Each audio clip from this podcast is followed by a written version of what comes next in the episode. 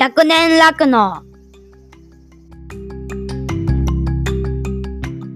牛、めっちゃ走っとる。ハッシュタグでつぶやこう。牛乳でスマイルプロジェク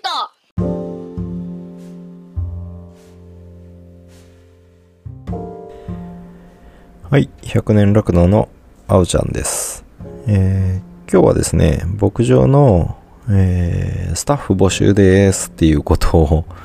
はい、宣伝したくて配信します。あのーまあ、100年酪農の内容にはそぐわない可能性があるんですが、あの、私が、えー代表を務める株式会社クローバーファームがですね、この春に、えー社員1名の離職が発生します。これに伴い、あのまあ、今まさに自給飼料生産を増やしていこうっていう矢先、まあ、この時点でも人手が足りてなくて、常に募集はかけている状況なんですが、えーなかなか一向に人が見つからない中、えー一人の離脱者が出てしまうっていうことで、ちょっと焦りもあります。はい。そんな中での社員募集になります。でですね、まあ焦りがあるんですけれども、やっぱり人を雇い入れるっていうことなので、えーまあ、あんまり安直にですね、誰でも OK っていうふうには言いたくなくてですね、あの、牧場として目指しているビジョンっていうのが、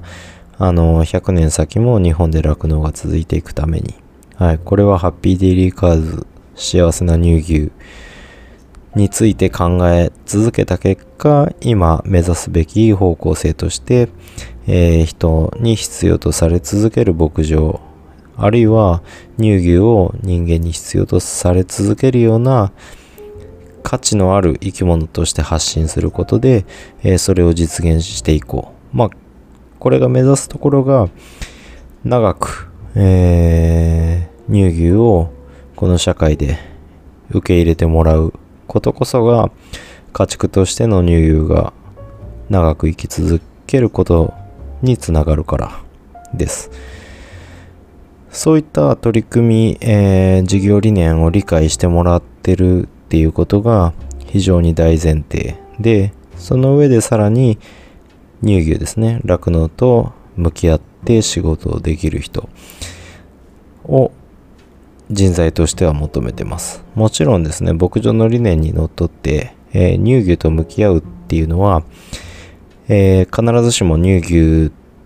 に近い場所で働く人とも限らないです。今からで言ったら餌を作るっていうこともやるんですけれども、生き物が、えーそうですね、実際に生き物と対峙して作業をするっていうことが苦手な人でも牛のために餌作り頑張りたいあるいは地域農地をしっかり活用して、えーそれが牛にとってより良いものの生産につながるのであればその部分で担いたいとかですね。あるいはうん他にもその乳牛が社会的に価値を伸ばす方法として自分の能力が活かせるよっていうような人の求人を募集してます。なんせ人が足りていません。この理念にのっとって働ける仲間を募集しています。でうちはですねこの2024年の1月から法人化をしました。このタイミングで、えー税理士さんにしっかり税務上の監督してもらってますしあとは社労士さんですね。あの雇用にかかる方の監視っていうことも社労士さん入れて見てもらってます。なので、えー社会的にはあのーある程度取り組みとしてはうん安心してもらえるのかなと思います。で給与の方なんですが給与は決して最初高くは設定しません。これはあえてなんですがあの高く設定すると給与に目がいって、えー働く人が過去にもいました。はい。そうなると長くやっぱ牧場に勤めてもらえないしあの牧場の目指す理念にと向き合って仕事をしてもらえる人がにあそういった人材に育ちにくいっていうのも経験してます。あくまでもこの地に根ざしたあのー、クローバーファームの理念を知った上で、えー、それを実現するために取り組める人そういった熱量のある人を欲していますので、えー、給与を上げないっていう意味ではなく一番最初はあのー、ほぼほぼほぼ最低賃金から申し訳ないですがあのー、始めさせてもらいたいと思ってます。その中で取り組みの状況だったり個々の能力っていうものを見させてもらいながら、えー、短期的にはボーナスという形での調整をさせていただきたいと思ってますし、えー、年1回12月に面談の末昇給っていうことももちろん行っていきます。で結婚だとか、えー、子供が生まれるだとか、まあ、そういったことイベントですね。人生のイベントに合わせてのえー、その給与面の相談っていうことも当然考えてますので、えー、長くもちろんあの短期で勉強したいっていう人の受け入れもしてますが長く、あのー、この牧場を発展させるために取り組んでくださる方っていうのも募集してます。その人が求める多様な働き方をこのクローバーファームのためにしてくれるのであればそれに見合った枠組みで、え、雇用して一緒にもろもろのですね、え、達成したい目標を実現していくことに協力してもらえたら嬉しいなというふうに思います。なんせ思い描いているものが非常にでかいし、まあ、この富山県っていう土地が課題の多い農業という部分で見たら非常に課題の多い場所になるので単純に牛を飼って給料がもらえればいいっていうような人であればもっともっといい環境はあると思いますがよりやりがいだとかあとはうちの事業理念やろうとしていることに共感してもらえてやりがい生きがいみたいなものを求めてくださる方がいるのであればもう本当に一緒になって取り組みたいなというふうに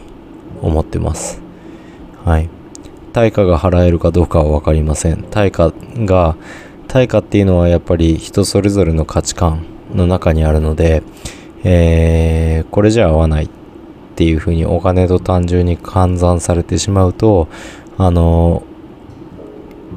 思いに、えー、答えることができないできない場合も大いにあると思います。はい。が、やっぱりその物事を達成していく上で一緒に話をして、えー、互いの悩み、互いの取り組み、えー、どこに行きたい、何をしたいっていうことを共有しながら、みんなでチームとしてそれを実現していく、そんなえー、職場にしていきたいと思ってますので、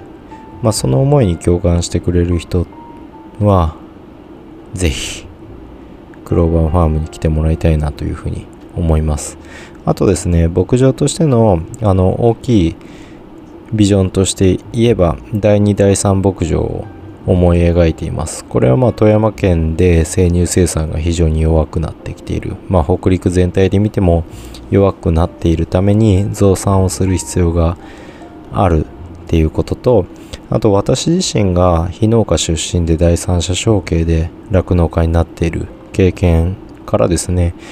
えー、非農家出身で酪農家になりたいけども生産基盤を当然持たない人っ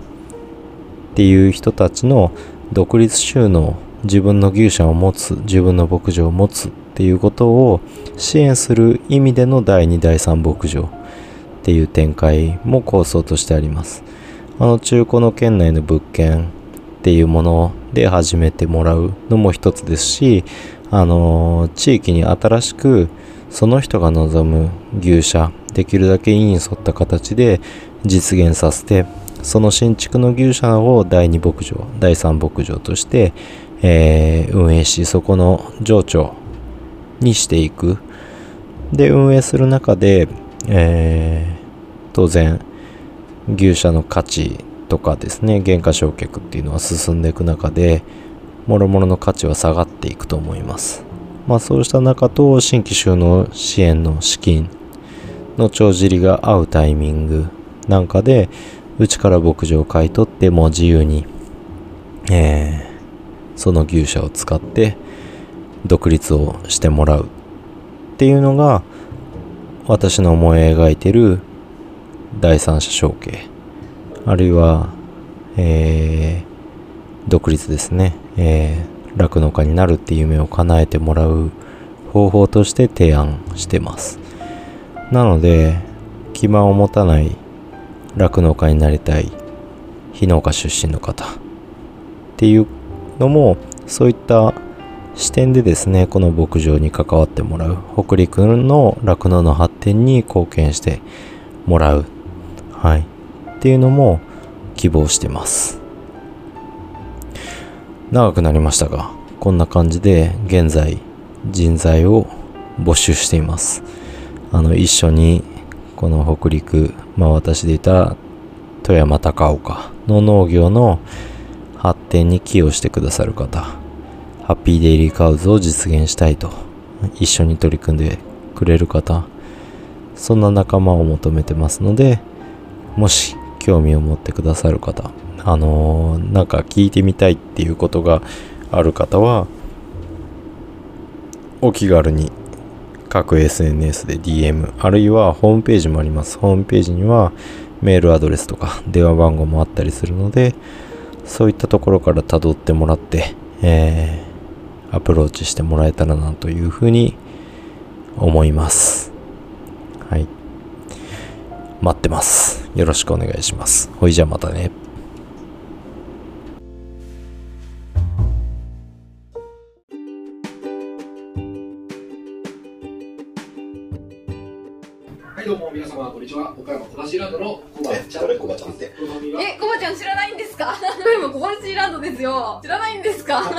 何がおもろいこれ のお願いいたします笑いのツボがどんどん浅くなっていくんですよ。こう329まで行ってしまうともう、押せてないやん今のおしらく。